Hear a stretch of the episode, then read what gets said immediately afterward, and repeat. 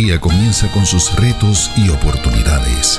La vida nos enfrenta constantemente a tiempos de decisión, pero hoy se presenta una nueva alternativa para corazones que buscan. AMEC Casa de Alabanza presenta Reflexiones de Esperanza. Palabras de aliento para nuestro diario vivir con el pastor Misraim Esquilín.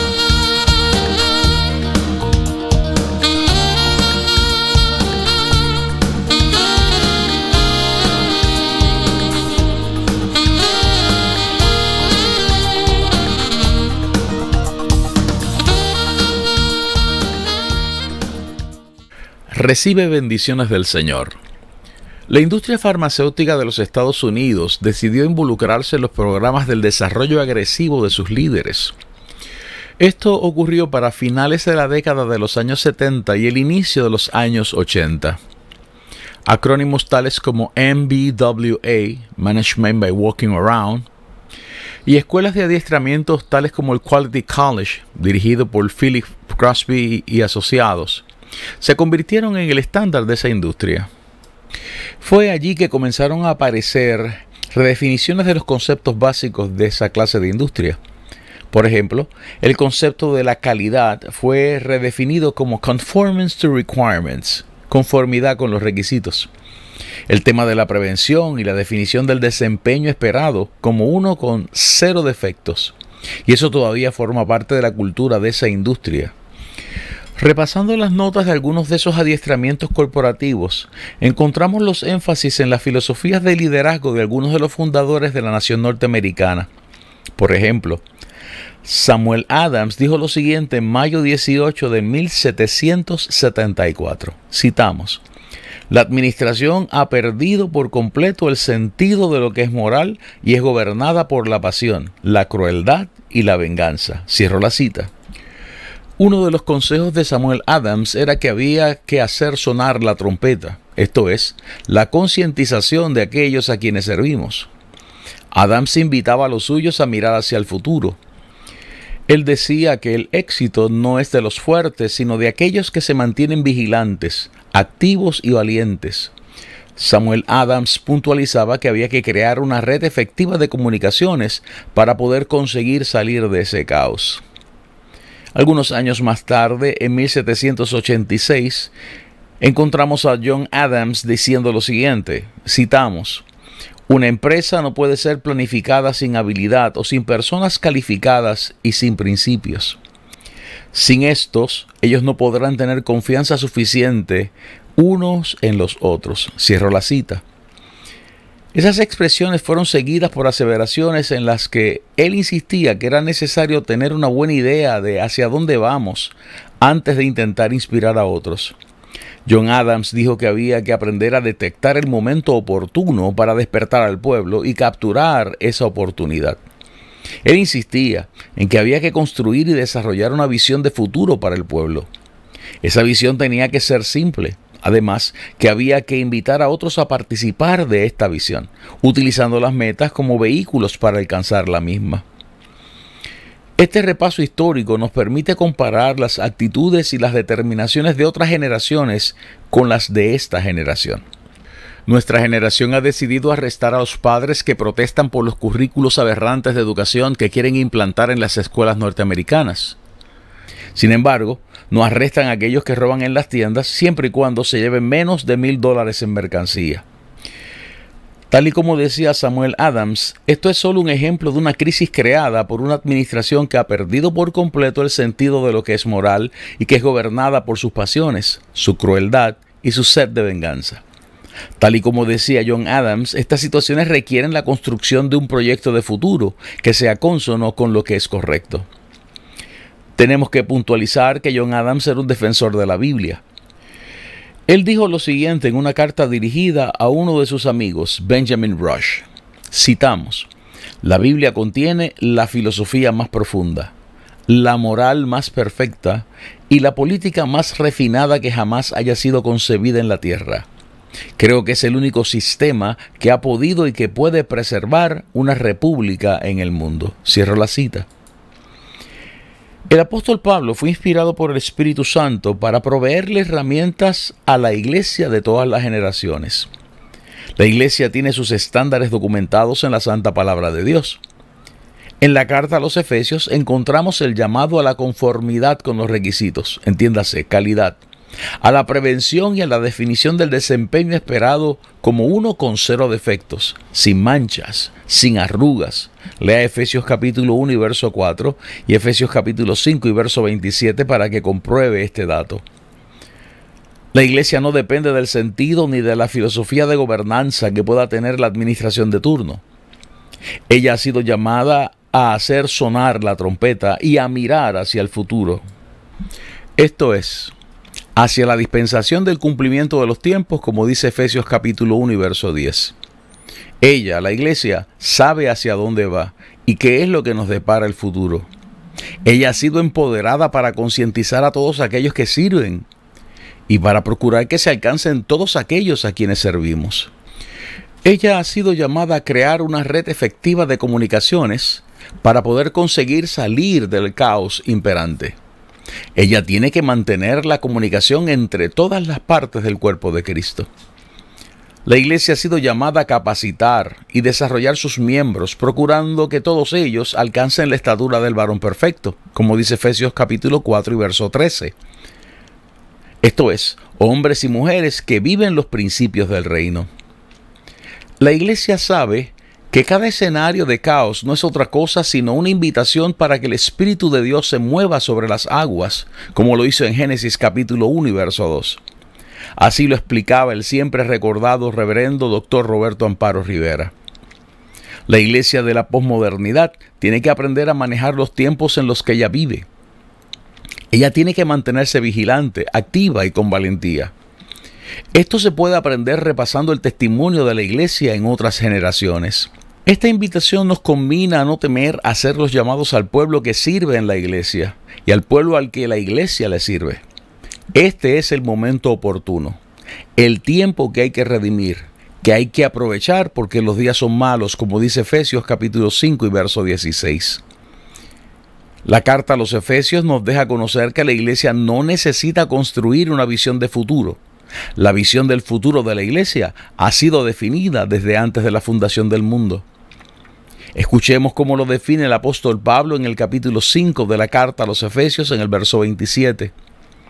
A fin de presentársela a sí mismo una iglesia gloriosa, que no tuviese mancha ni arruga ni cosa semejante, sino que fuese santa y sin mancha. Escuchemos lo que dicen los versos 7 y 8 del capítulo 19 del libro de Apocalipsis. Gocémonos y alegrémonos y démosle gloria porque han llegado las bodas del Cordero y su esposa se ha preparado y a ella se le ha concedido que se vista de lino fino, limpio y resplandeciente, porque el lino fino es las acciones justas de los santos. Ese es el producto final Así se verá la iglesia al final de los tiempos. Esas metas tienen que ser utilizadas como los vehículos para que la iglesia despierte y para que se haga el trabajo que se nos requiere como cuerpo de Cristo. Al mismo tiempo, la misión de la iglesia, la labor que ella tiene que desarrollar durante su peregrinación hacia alcanzar la visión, también ha sido definida en las Sagradas Escrituras. Una de estas tareas, hemos escuchado, obliga a la iglesia a redimir, a redimir el tiempo. Ese concepto que encontramos en Efesios capítulo 5 y verso 16 viene del griego exagorazo. Y ese concepto significa lo siguiente, citamos, literalmente aprovechar el tiempo, hacer buen uso de la oportunidad. Para otra interpretación, ver lo siguiente, trabajar diligentemente, hacer algo con intensidad y urgencia, literalmente aprovechar el tiempo, hablar con cautela, ganar tiempo. Esta es otra interpretación posible de los pasajes de Efesios y Colosenses. Desde la prisión, Pablo exhorta a hablar con palabras de sabiduría y a ser cuidadosos en un mundo de maldad. Cierro la cita. Esta cita proviene del Diccionario de Idiomas Bíblicos del Dr. Swanson de 1997. En nuestra reflexión anterior compartimos la necesidad de recuperar la visión de la dimensión de la altura a la que Dios nos ha llamado. Utilizamos parte de esa reflexión para hacer un llamado a vivir como cristianos disfrutando la vida que Dios nos ha dado. Al mismo tiempo, con la responsabilidad de que hemos sido llamados a ver la vida y a vivir la vida como nuevas criaturas que han sido resucitadas y que están sentadas en lugares celestiales junto a Cristo Jesús. Decíamos allí que este llamado es consono con una vida que se desarrolla con la óptica del poder de la resurrección. Añadimos a esto que esa perspectiva de la altura a la que nos invita Dios es sinónimo de la definición de la adoración que nos regaló el siempre recordado Abraham J. Heschel. El llamado de esta reflexión es a que recuperemos la dimensión de la anchura de la vida en Cristo. Como dice Efesios capítulo 3, los versos 18 y 19, Seáis plenamente capaces de comprender con todos los santos cuál sea la anchura, la longitud, la profundidad y la altura, y de conocer el amor de Cristo que excede a todo conocimiento, para que seáis llenos de toda la plenitud de Dios. Echamos mano una vez más de un sermón de Martin Luther King. El doctor Luther King escribió en 1963 un libro titulado From Strength to Love. Ese sermón forma parte de ese libro. Compartimos que esta leyenda del Evangelio y de las luchas por los derechos civiles decía que algunos seres humanos nunca pasan de la primera dimensión de la vida, la largura. Esto es, la dimensión y el aspecto individual de nuestra existencia. El doctor King decía que se trata de personas que pueden ser realmente brillantes, con capacidades para desarrollar sus habilidades individuales, pero no obstante, vivir paralizados por las cadenas que les atan a una vida autocentralizada y egoísta. El doctor King señalaba que las ambiciones personales de estos les hacen olvidar el pensamiento de John Donne. Nadie es una isla.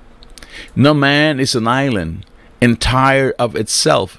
Every man is a piece of the continent, a part of the main. Una traducción libre. Ningún hombre es una isla entera de uno mismo. Cada hombre es parte de un continente, una parte del todo. Este es un reclamo que posee 400 años, un reclamo a batallar en contra del aislacionismo. El doctor King reseñaba que esto es trágico, y que lo es porque para que la vida esté completa se requiere la dimensión de la anchura. Esto es, ocuparnos del bienestar de otros. El sermón del doctor King destacaba que ningún hombre, ningún ser humano ha aprendido realmente a vivir si no supera los estrechos confines individualistas. Para este pastor bautista, el largo sin el ancho es como un río que no tiene a dónde ir. Se harta tanto que se hace mortal para la vida. Se acaba la frescura de la vida y la creatividad a lo largo se convierte en esterilidad. King subrayaba que esta es la enseñanza que encontramos en la parábola del juicio de las naciones, Mateo 25, los versos del 31 al 46. Allí es que aparece la separación de las ovejas de los cabritos.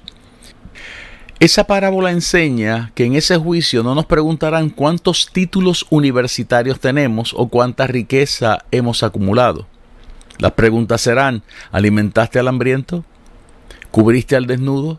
¿Le diste agua al sediento? ¿Recibiste al forastero?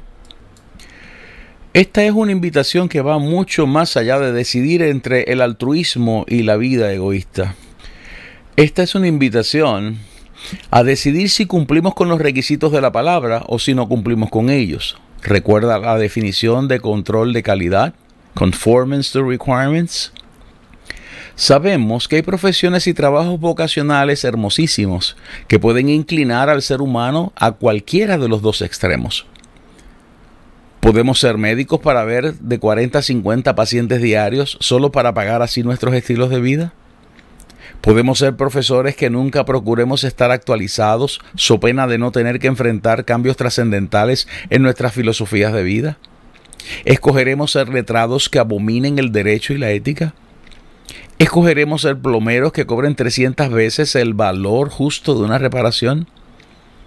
La invitación a peregrinar hacia la dispensación del cumplimiento de los tiempos requiere preguntarse qué hemos estado haciendo por los demás, por nuestro país y por nuestro Señor.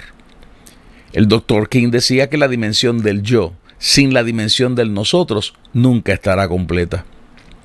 La falta de interacciones sanas ha sido en gran parte creadora de una sociedad necesitada de muchos psicólogos y muchos psiquiatras.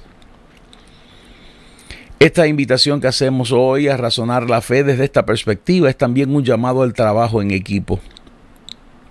Una frase monumental del sermón del Dr. King es la que describe que algunos hasta podrán olvidar que en el piano de la vida las teclas blancas no producen una armonía completa si no suenan en combinación exacta con las teclas negras.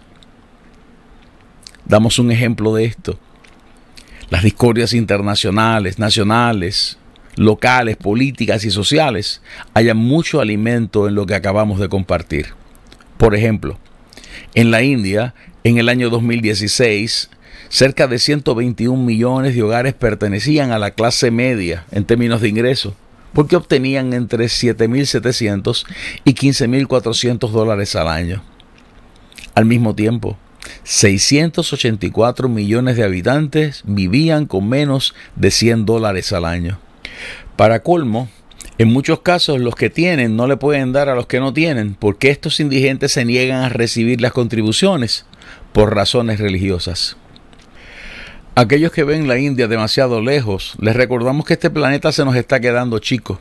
De hecho, es en India que están establecidas las mayorías de las plataformas de asistencia técnica a las que tenemos que acudir por teléfono o por mensajes cibernéticos, o sea, chat, cuando tenemos problemas con algunos de nuestros sistemas de computadora o de servicios por Internet. Ha llegado el momento de entender que todos los seres humanos somos interdependientes.